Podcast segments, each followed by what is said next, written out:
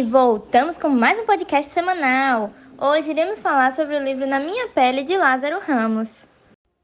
Na Minha Pele é um livro sem classificação ou restrição de idade. O livro foi lançado em 2017 e seu alcance de críticas boas foi extraordinário, alcançando uma marca de 91% de aprovação, de acordo com o Google.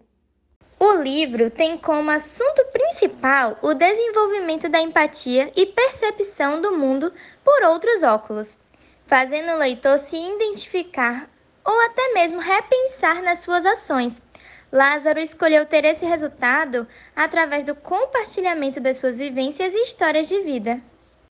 A escolha do nome do livro é estratégica, pois promove assertivamente a mudança de papéis na sociedade. Durante meados do livro, Lázaro conta sobre várias ocasiões de questionamentos que passou pela cor de sua pele. Por isso, Na Minha Pele é sobretudo um título marcante e descritivo. O livro tem 147 páginas e a cada página passada eu só queria saber mais, porque o livro me deixou muito curiosa para saber o que aconteceu depois. Realmente, o livro deixa a gente muito curioso e é uma mistura doida, né, para saber o que acontece e também porque a gente se identifica quando ele fala sobre Salvador, a nossa cidade. No começo do livro já é perceptível que teremos grandes emoções ao lê-lo, pois ele já toca no assunto da mãe dele, que infelizmente faleceu em 1999. E ele conta que passou um ano difícil tentando superar essa perda. Agora vamos para a nossa fase de perguntas funcionará como um bate-volta, ou seja, perguntas e respostas objetivas ou reflexivas. Você quer começar, amiga? Claro, amiga, pode me perguntar. Tá bom, então eu quero saber se quando ele conta sobre a infância dele e sobre os pais, o que mais te marcou? Ele conta que nasceu em uma ilha muito pouco conhecida, a Ilha do Pati. É de lá que são as raízes dele. Uma parte que me tocou muito foi quando ele falou que o pai dele muitas vezes não tinha nenhum caderno para anotar as coisas da escola, e sorte seria ter papel de pão para poder escrever. Ele também fala que na ilha não era uma questão ser negro e que o Pátio ajudou ele a não precisar pensar nesses assuntos tão cedo. Lá no Pátio, eles enfrentam até hoje problemas como poucos recursos, muito tempo para chegar em um hospital e tem que pescar e plantar debaixo do sol muito forte. Sobretudo, é uma situação recorrente desses lugares menores, né, como interior, ilhas e também cidades pequenas, realmente. Mas agora pode lançar minha pergunta. Você acredita que Lázaro Ramos foi pressionado a seguir carreira na medicina? Mesmo com suas habilidades nítidas e precoces para decorar ou representar textos, admiradas pela sua tia, pelo que Lázaro conta, é como se a medicina fosse sua única opção. As áreas artísticas eram economicamente inviáveis, sendo assim medicina sua única escolha de sucesso. Vixe, coitado! E quando ele era criança, qual a relação dele com religiões? O nome dele é, na verdade, em homenagem a São Lázaro. E uma curiosidade é que a igreja desse santo é católica, porém tem sempre alguém na porta tomando banho de pipoca, que é um ritual típico do candomblé.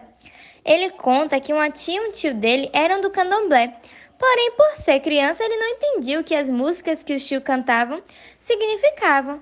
Por isso, achava até esquisito.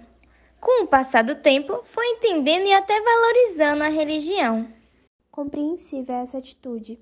Muitos morrem sendo intolerantes religiosos, principalmente com as religiões de matrizes africanas.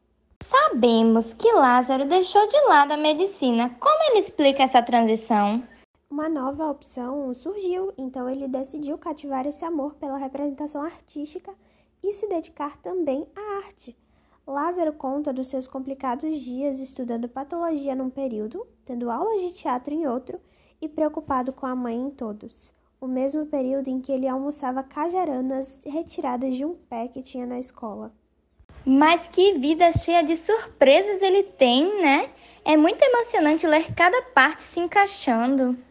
Me responde uma coisa: alguma mudança ocorreu quando os filhos nasceram Ou continuou tudo igual, tudo como era antes? Sim, e muito. Ele falou que quando os filhos nasceram, ele só pensou no que eles teriam que enfrentar em relação ao racismo. Também comentou a passagem de Glória Maria no programa Espelho, que ele apresentava. Ela falou na dificuldade em criar as filhas em um mundo branco, pois quando procuramos uma boneca negra, não encontramos.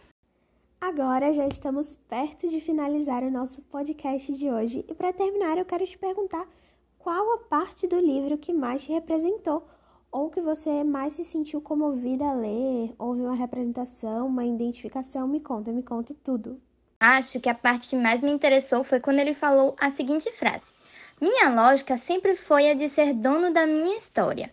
Para mim, isso representa muita coisa, porque os negros precisam ter um pensamento do que eles querem para a vida deles e não precisam se basear na história dos brancos, porque eles não precisam ser brancos, eles só precisam ser quem eles realmente são.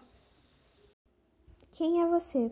Provavelmente nunca saberei, mas o importante é que o milagre aconteceu e agora estamos juntos, vestindo a mesma pele. Esta pele que viaja conosco e que nos antecede.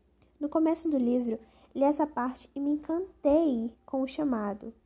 E quase terminando o livro, li: A solidão do encontro com o teclado do computador faz você olhar inevitavelmente para seus buracos. Tal texto, tais frases me fizeram parar para pensar e refletir muito, principalmente essa parte do desfecho, que foi um desfecho muito, muito, muito marcante. Ficou assim muito preso na minha cabeça e muito reflexivo diante tudo que estamos passando, né, em 2020.